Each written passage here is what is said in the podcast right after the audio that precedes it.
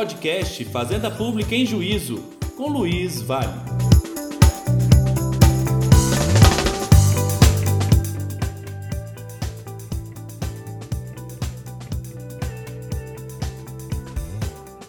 Olá, pessoal, tudo bem? Sejam bem-vindos a mais um podcast Fazenda Pública e Juízo. Aqui é o professor Luiz Vale e hoje eu teria a honra de receber minha querida amiga, a professora Ana Flávia. Né? Nós temos felicidade de estudarmos juntos, inclusive na Universidade de Brasília, na UNB. Ela que é doutoranda é, também pela Universidade de Brasília, mestre pela UNB, né? Ela é analista do STJ, inclusive né, a professora Ana Flávia tem um livro fantástico sobre o CNJ, sobre a atuação do CNJ, que eu recomendo demais. A gente vai disponibilizar o link para vocês. Né? A professora Ana ainda né, faz parte do grupo de pesquisa do Laboratório de Inteligência Artificial da Universidade de Brasília, né, assessora do núcleo de precedentes do STJ. Então, né, nós temos aqui uma processualista de mão cheia que ainda integra né, a nossa gloriosa Associação Brasileira Elas no Processo. Sou fã da ABEP, né, porque a ABEP tem projetado aí muitas processualistas do cenário nacional, estimulado, né, inclusive, a produção acadêmica, e a gente fica extremamente feliz e honrado de receber né, uma integrante também da ABEP, e como eu digo, né, tenho a oportunidade de conviver com a professora Ana, e é, para mim é um prazer enorme recebê-la aqui, já destaco para vocês que é uma processualista de mão cheia, alguém que entende muito de processo, e que vai contribuir com o nosso debate aqui, falando sobre precedentes judiciais e advocacia pública. Minha amiga, eu passo a palavra para você já com uma pergunta para emendar aí na, nas nossas considerações, que é a seguinte, né? eu queria que você falasse um pouco sobre o sistema de precedentes judiciais, se é que nós temos um sistema verdadeiro ou não, né? queria ouvi-la em relação a esse ponto, já te agradecendo pela disponibilidade, sei que a agenda é corrida, mas a gente fica feliz de te receber. Boa noite, doutor Luiz. Nossa, eu que fico extremamente lisonjeada pelo convite. É, realmente eu adoro o tema de precedentes. Quando eu recebi o convite, fiquei muito feliz, agradeço muito, já me colocando à disposição de todos os ouvintes que quiserem tratar sobre o tema de precedentes é, tenho uma verdadeira paixão, tanto que a minha tese eu estou trabalhando com isso. Hoje, no STJ, eu sou assessora no, no GEPNAC, que é o Núcleo de Gerenciamento de Precedentes e Ações Coletivas.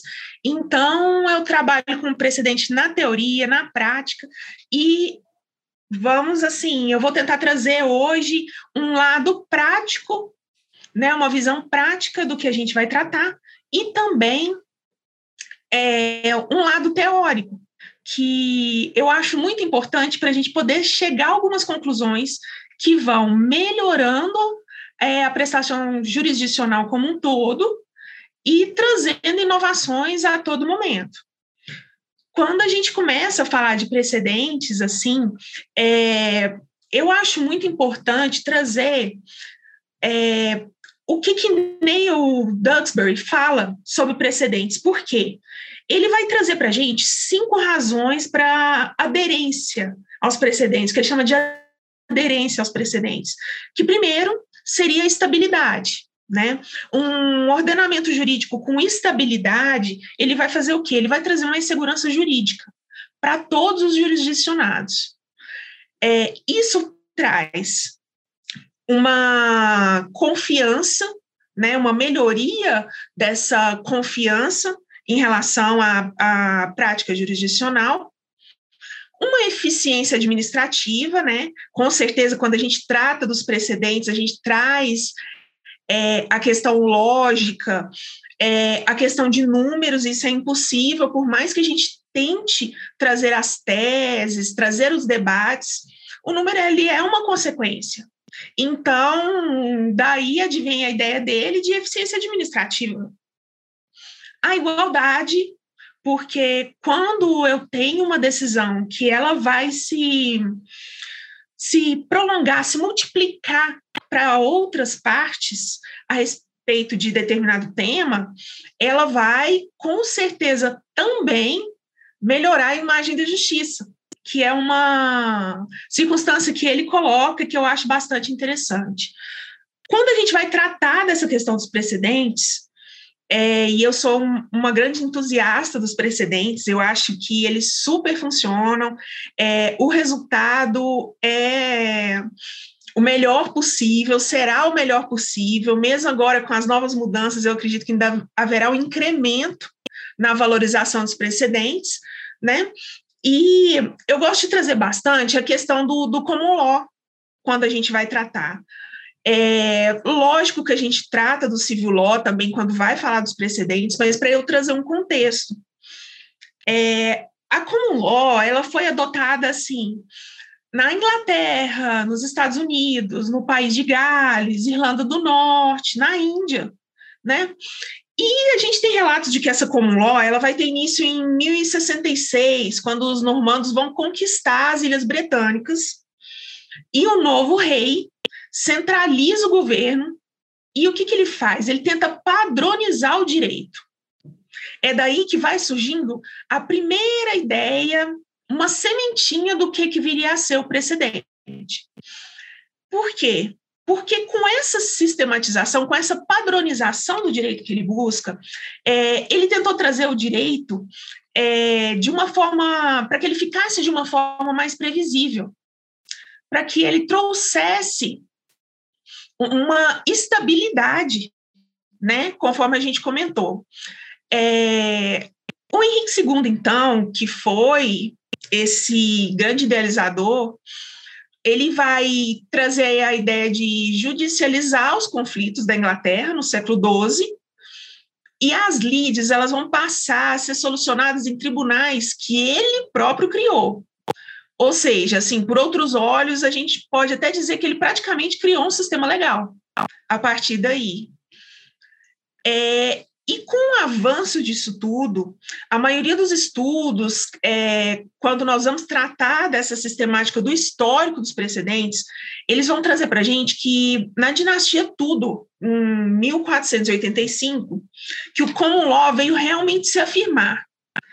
Nos Estados Unidos, o início da common law ela foi uma decisão inglesa que foi adotada em 1608 né?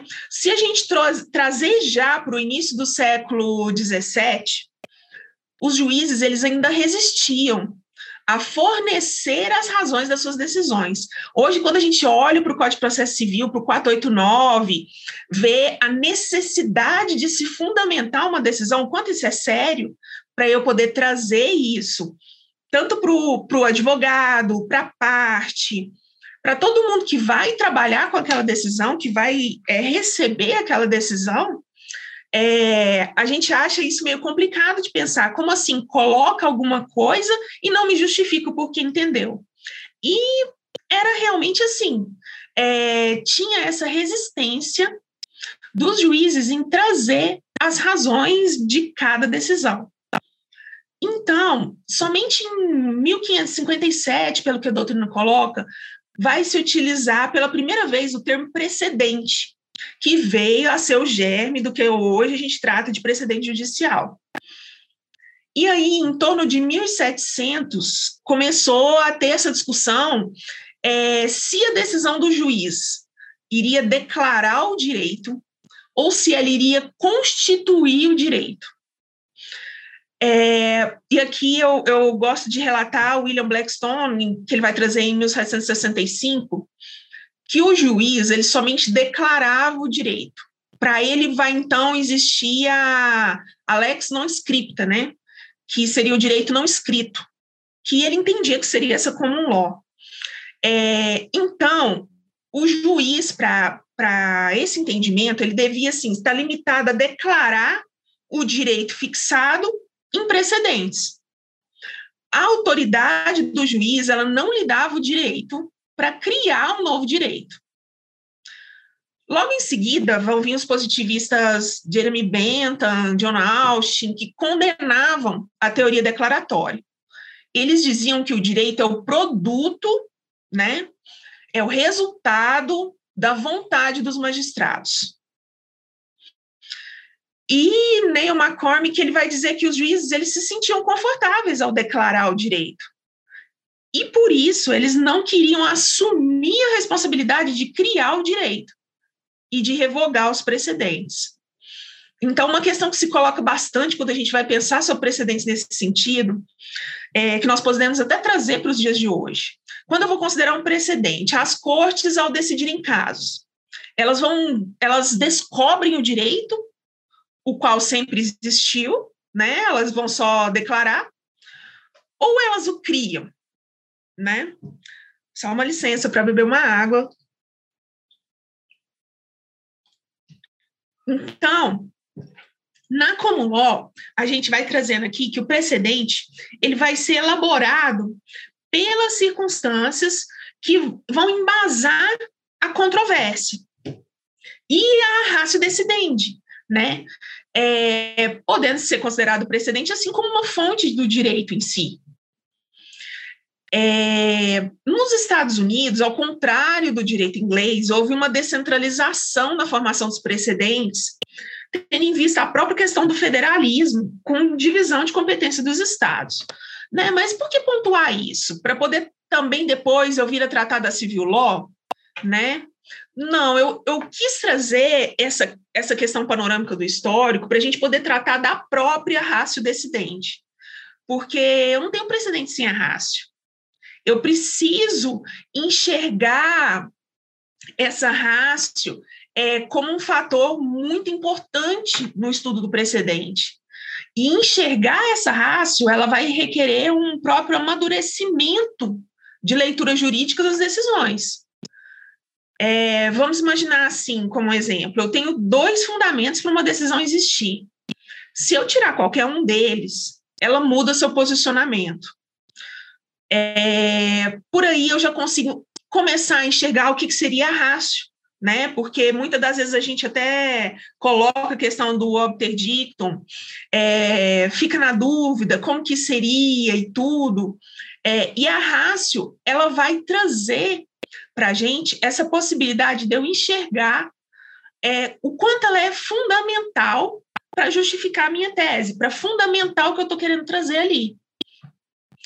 É, então, uma maneira fácil de eu conseguir ilustrar algo parecido seria a súmula 283 da STF, que hoje é utilizado pelo STJ também, que traz que é inadmissível o recurso extraordinário quando a decisão recorrida assenta em mais de um fundamento suficiente e o recurso não vai abranger todos, todos os fundamentos, né? Então, se eu tenho uma decisão que diz que por causa de A e por causa de B eu tenho a decisão final, eu não posso, no meu recurso especial, deixar de impugnar os dois fundamentos. Enxergar isso não é fácil. Eu tenho que tentar entender o que realmente é importante para constituir esse fundamento. É, talvez eu tentar enxergar isso correlacionado com o próprio recurso repetitivo, eu possa visualizar melhor pensando que ele vai ser o que representa um grupo de recursos especiais que tem a tese idêntica.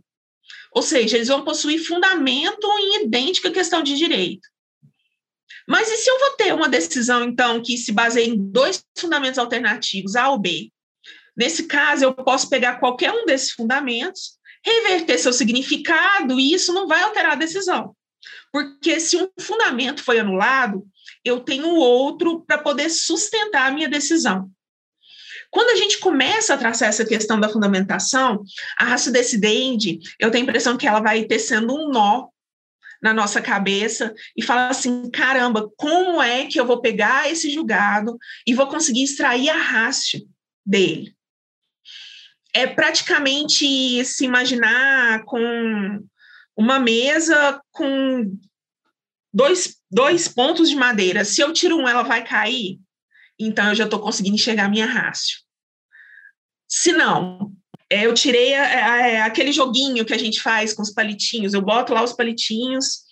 É, enquanto eu estou tirando o palito e está se sustentando ali, posso até tratar que seja um apetito. Tirei o último palito e se despedaçou, não se manteve, né? O meu fundamento caiu, então eu já começo a enxergar a minha rácio.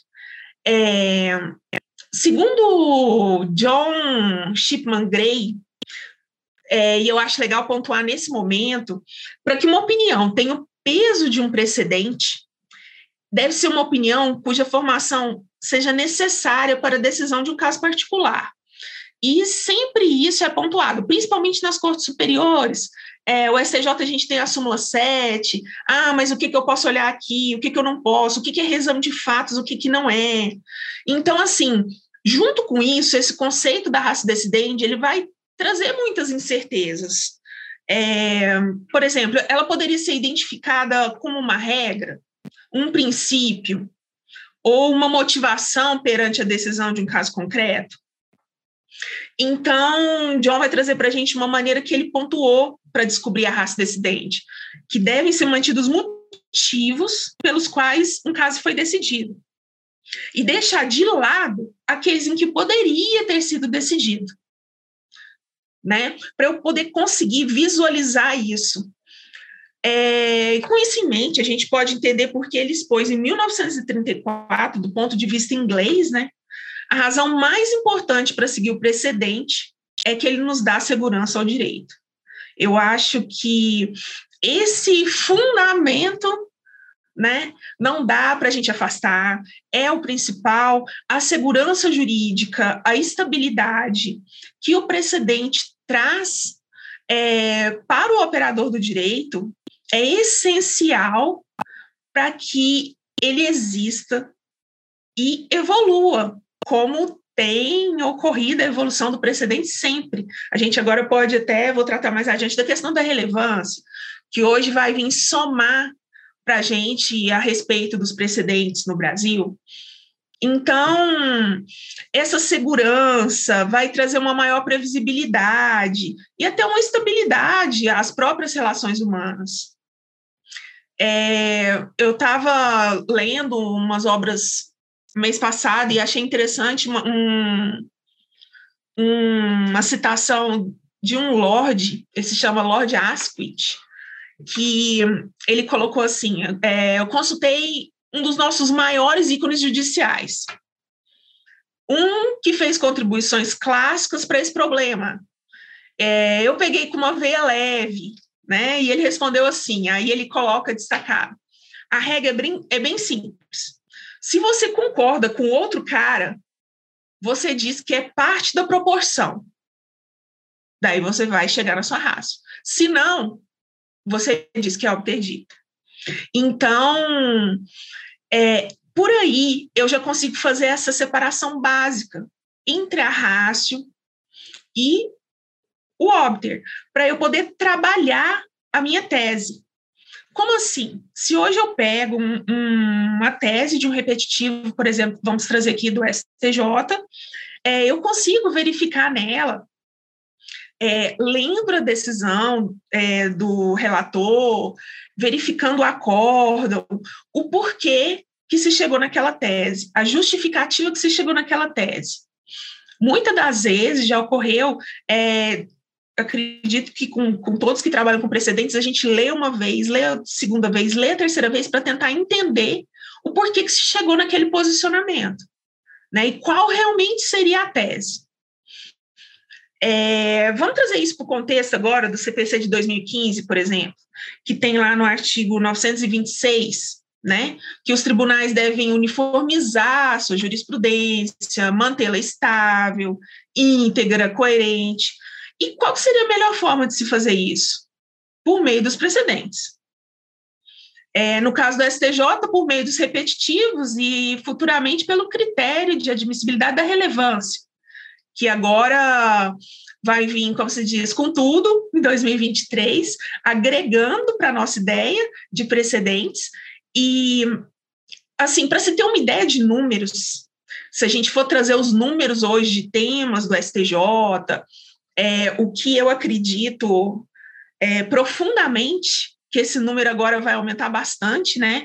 Porque com a relevância, novas questões vão ser trazidas ao STJ, é, com certeza, eu sou muito defensora da questão é, dos vulneráveis, da gente poder trazer isso para o Tribunal Superior, para poder trazer essa discussão também para o STJ, através agora de temas, de teses, de afetação de processos. Então, eu acho que a relevância ela vai ser uma alavanca para poder trazer mais debates para o Tribunal Superior. E, para você ter uma ideia de números aqui, a primeira sessão, entre 2008 e 2022, a gente já está com 523 temas julgados. Isso é um número muito grande quando a gente pensa em impacto de, de processos, né? Vai impactar em várias frentes. E aqui a gente pode apresentar a questão das demandas repetitivas e grandes litigantes, por exemplo. Né? Quando a gente pega é, até em questão a fazenda pública, alguns temas, é, alguns números de, de processos, né, doutor Luiz? Perfeito, minha amiga. E eu estava eu tava esperando você chegar nesse ponto, né? a, a, sua contextualização foi fantástica, principalmente dentro dessa, desse histórico né, dos sistemas de precedentes judiciais, esse diálogo imprescindível, principalmente com né, o direito estrangeiro, né, porque, de alguma forma, e eu sempre gosto de destacar isso, não é que nós promovemos aqui uma comunização né, do direito brasileiro, é que nós passamos a trabalhar né, com técnicas específicas, principalmente valorizando alguns padrões decisórios. Né? E você é, tocou em pontos centrais, você falou principalmente da necessidade de compreensão adequada da raça decidente. Eu acho que esse é, é um movimento de discussão, principalmente no âmbito dos tribunais superiores, que precisa ser aperfeiçoado, porque a gente tem que trabalhar com técnicas adequadas para compreender o que nós entendemos dentro do nosso sistema como raça decidente, o que de fato né, teremos ou tomaremos como razão universalizável, né? E aí, olhando o precedente do ponto de vista normativo, né, essa raça decidente e aí você tocou até nesse ponto, poderia, a meu ver, né, já até escrevi sobre isso, encarada sob a ótica de uma regra, de um princípio, vai depender de como eu dimensiono normativamente aquela raça decidente, aquela parte vinculante do precedente judicial. E aí você tocou em outros pontos, você falou, por exemplo, da dificuldade de extração e do problema das decisões plurais, né? Decisões, por exemplo, chegam à mesma conclusão, mas por resultado, por fundamentos distintos. Eu tenho ali fundamentos variados para chegar a uma mesma conclusão, o que pode não me traduzir é, uma raça decidente, um fundamento determinante. E aí, eu tenho ou não precedente? Talvez eu possa até ter precedente em sentido formal, mas não no sentido substancial. Né? Ou seja, a gente, essas técnicas, inclusive relacionadas à construção da decisão judicial, precisam ser melhor exploradas. A gente já conversou sobre isso nos bastidores, né, Ana? É, tem seu muito grande com a aplicação do precedente judicial, mas uma aplicação, uma discussão ainda pouco né, aprofundada sobre o processo formativo. E essa configuração do sistema brasileiro, de você já de antemão indicar que uma decisão é considerada referencial paradigmática, traz a reboque a necessidade também de nós discutirmos esse processo formativo. No STJ, você citou aí é, algumas é, questões estatísticas, inclusive, né, do número de julgamentos, temas que foram postos à discussão né, para a formação de um, de um precedente obrigatório e o quanto esse debate precisa ser elastecido. Né? Além disso, a gente tem é, o problema da configuração do modelo decisório da Corte. Né? Se a gente está tratando né, no, no Brasil, principalmente olhando para o STJ para o STF, né, no modelo decisório aí, seriate, né, dessa decisão da corte ao compilado das manifestações individualizadas. E aí, quando você estava falando sobre olhar para a decisão e ver o que seria a raça decidente, isso já me lembrou nessa né, discussão sobre a formatação dos modelos decisórios, né, que a gente precisa aprofundar no Brasil. O STJ tem, inclusive, no seu regimento interno, um artigo muito interessante sobre a necessidade de votação sobre acerca dos fundamentos determinantes se nós tivermos aí uma, uma eventual divergência. E aí você chegou no ponto que eu reputo crucial, não vou me estender, porque está sendo um prazer te ouvir, estou aprendendo muito contigo, que é sobre os grandes players, os grandes litigantes, né? Como é que você acha que essa, esse movimento de busca pela estabilidade, coerência, integridade, né, que se reflete dentro da, da teoria dos precedentes judiciais, como é que se impacta no comportamento processual desses grandes litigantes. Nós tivemos um, uma decisão do STJ, um precedente recente, falando sobre né, a, olhando sobre o aspecto da boa-fé objetiva na aplicação de padrões decisórios vinculantes, ou seja, né, no caso específico, uma questão que envolvia até a própria fazenda pública, evocou-se um precedente judicial, mas que não era aplicável ao caso, porque nós tínhamos tido modulação de efeitos.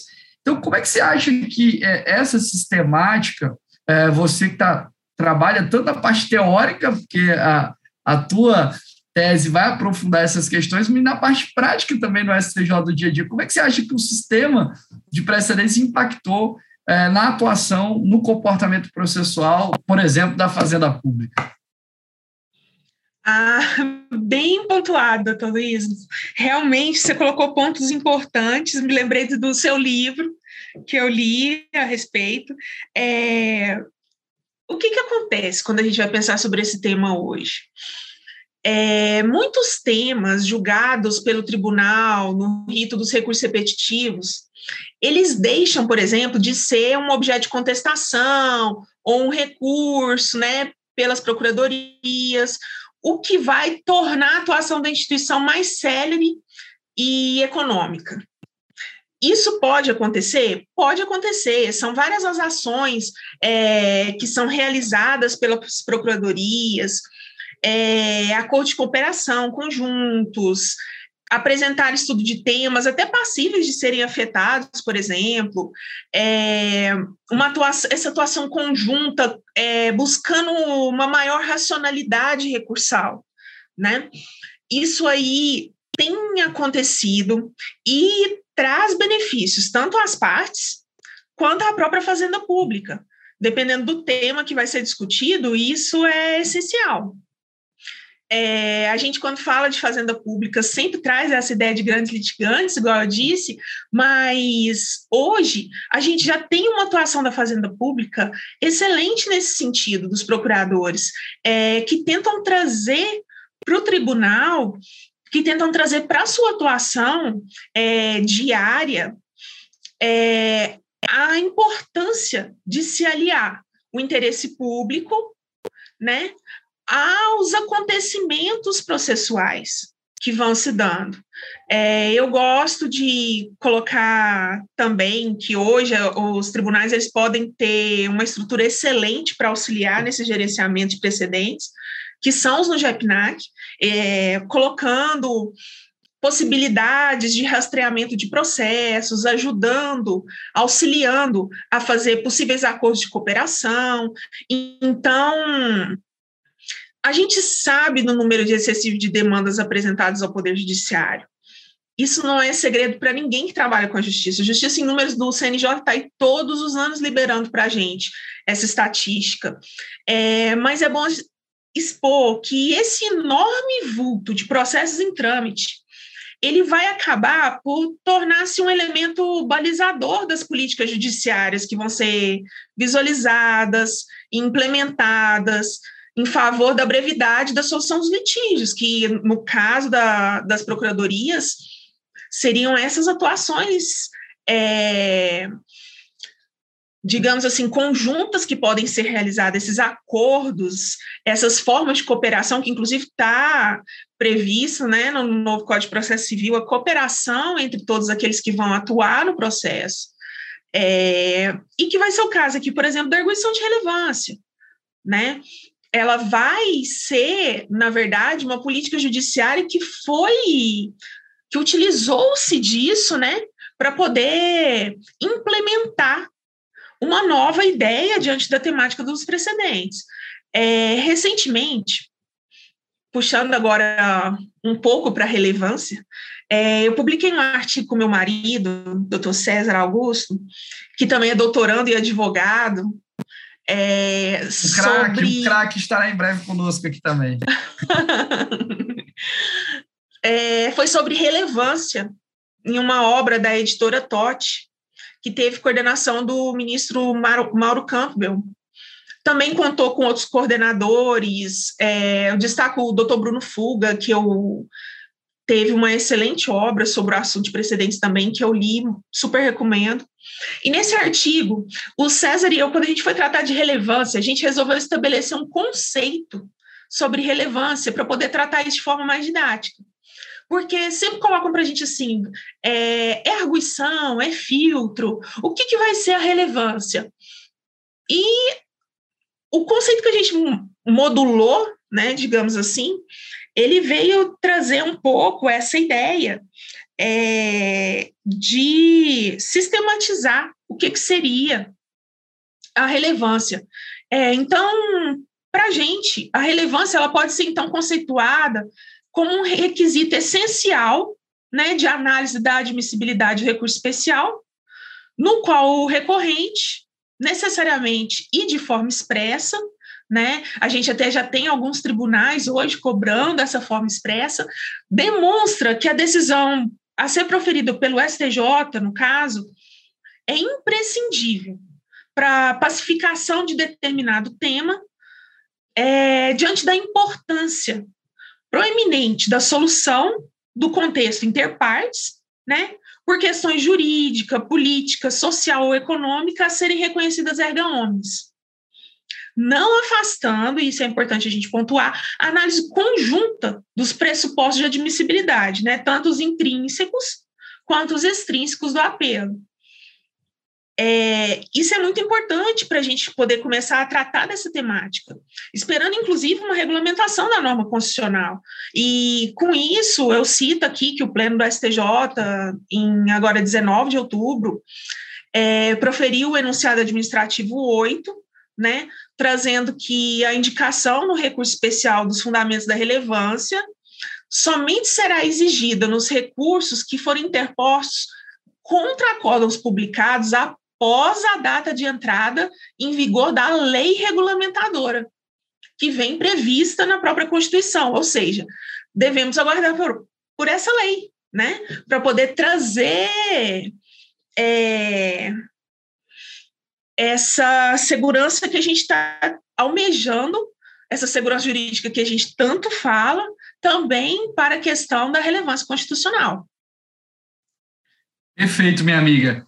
É, acho que você já é, tratou de alguns pontos aqui importantíssimos, e quando você estava falando da atuação da Fazenda Pública, a mudança do comportamento processual, é, de fato, houve um redirecionamento de cultura de atuação para pensar numa racionalidade e numa estratégia processual mais adequada da Fazenda Pública. Porque, porque dentro desse sistema de valorização de padrões decisórios vinculantes, por exemplo, né, você não terá né? Só para trazer um exemplo, remessa necessária se eventualmente a decisão estiver compassada com um padrão decisório vinculante. Então, é, ali você nem tem remessa, né? você tem a possibilidade de improcedência liminar, você tem ainda alguns incentivos processuais, né? lá no artigo 90, por exemplo, né? a redução de verba honorária, se eventualmente você reconhece ali pedido, enfim, você tem incentivos espalhados também ao longo do código, isso muda a direção, até mesmo, né?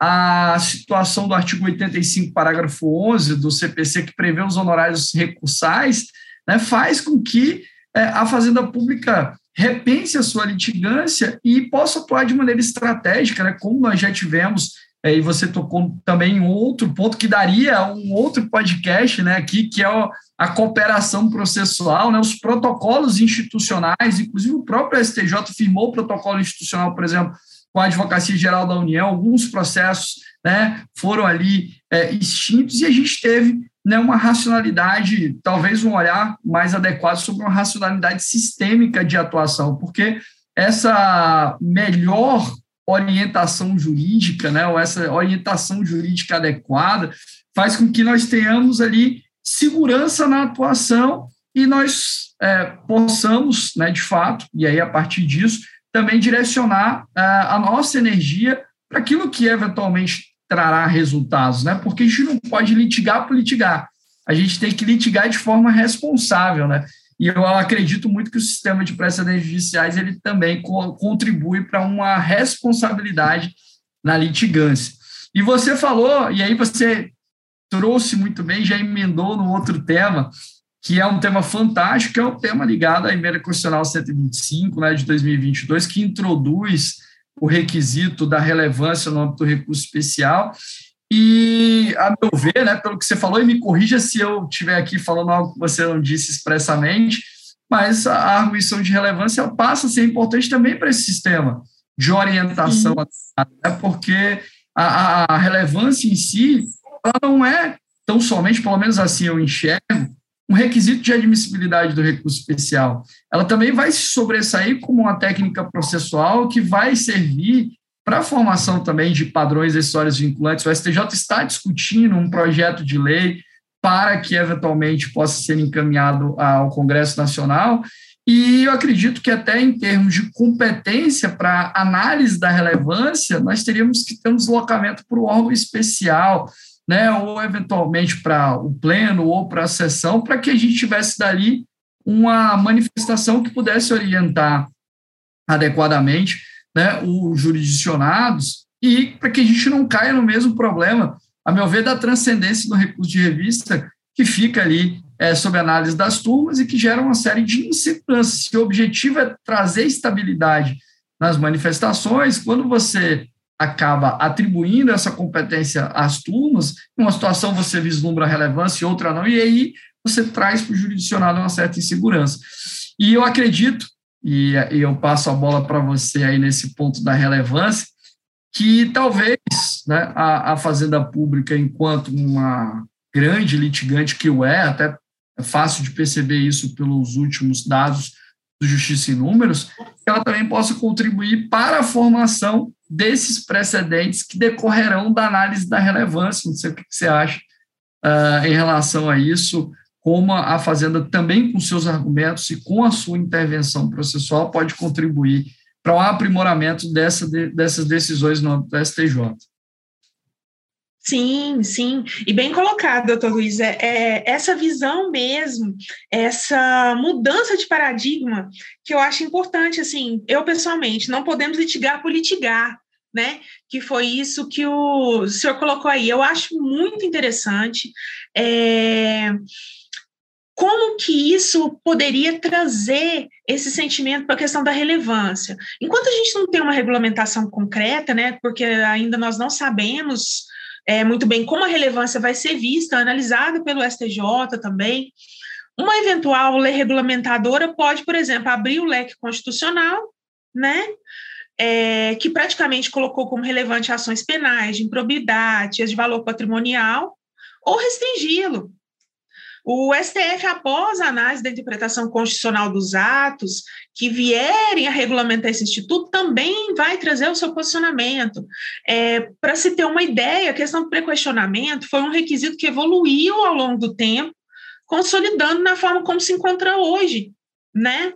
na lei processual civil. Da mesma forma, as ações que podem ter grandes repercussões no âmbito da fazenda pública, especialmente quanto à administração de licitações, lei ordinária, tributárias, de responsabilidade fiscal, leis complementares, que serão, nesse conjunto, analisadas pelo STJ também.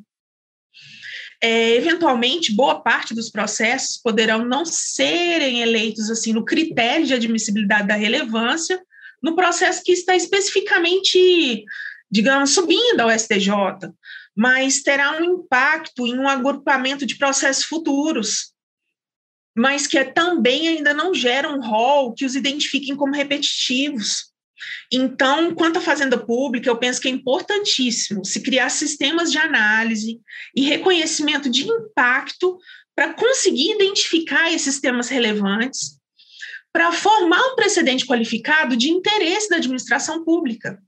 E esses estudos devem começar desde já, porque os frutos serão colhidos agora com a relevância, é, e isso já deve começar, assim, a, a, na minha visão, nas primeiras manifestações da própria fazenda pública, sob pena, assim, de num curto espaço de tempo, temas importantes não serem reconhecidos como relevantes e bloqueando até a análise futura da questão em uma ação que vai ser melhor estruturada. Né? Minha amiga, e até é, só te noticiando, né? A gente, eu atualmente eu, eu, presido o chamado Fórum Nacional dos Centros de Estudos e Escolas da CGS e da PGDF. E eu fiz uma proposição, né, juntamente com o pessoal de Minas, para que a gente pudesse criar um, um também né, um núcleo nacional de gerenciamento de precedentes ligados à advocacia pública. Né? Nós aprovamos recentemente isso no âmbito é, do Congresso de Procuradores e esse núcleo ele será implementado justamente para esse monitoramento estratégico de eventuais questões que são é, de expressão para a Fazenda Pública, que são relevantes para a Fazenda Pública, para que haja um trabalho, inclusive, cooperativo entre os órgãos da advocacia pública dentro desse movimento de atuação para a formação também de precedentes, né, de padrões histórias vinculantes que sejam aí ligados à, à atuação das questões fazendárias. Então, nós teremos aí é, uma interlocução, inclusive queremos ter uma interlocução é, com o núcleo do próprio Superior Tribunal de Justiça, né, você que você e o nosso queridíssimo Marcelo, que já também esteve aqui conosco, é, Marcelo, é, para que a gente possa também ter essa atuação em parceria, né, essa parceria institucional. Mas perfeito, minha amiga, eu só aqui não tenho palavras para te agradecer. Tivemos uma grande aula sobre o sistema de precedentes judiciais, sobre a atuação prática, né, eu roubei aqui o, o tempo da Ana, é. Ah, imagina.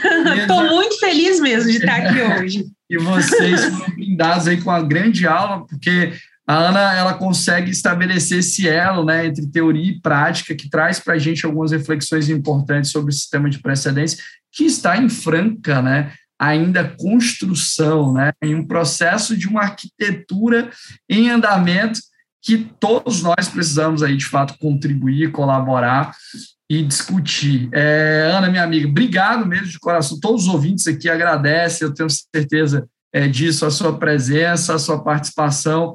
Sinto-me extremamente honrado, né? Várias pessoas já passaram pelo podcast, está faltando você aqui, e eu quero passar a palavra para ti para as considerações finais, já externando aqui a minha gratidão pela sua participação e pela aula que nós tivemos sobre sistema de precedentes fazenda pública. Doutor Luiz, eu que agradeço. É, estou à disposição para quem quiser conversar mais sobre precedentes.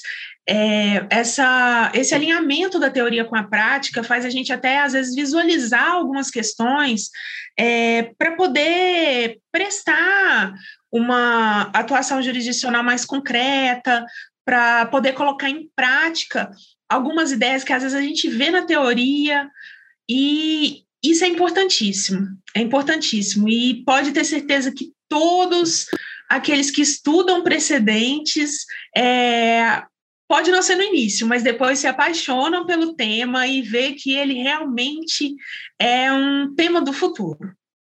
Agradeço demais pelo convite, agradeço por todos os que estão ouvindo também a gente. Um abraço enorme.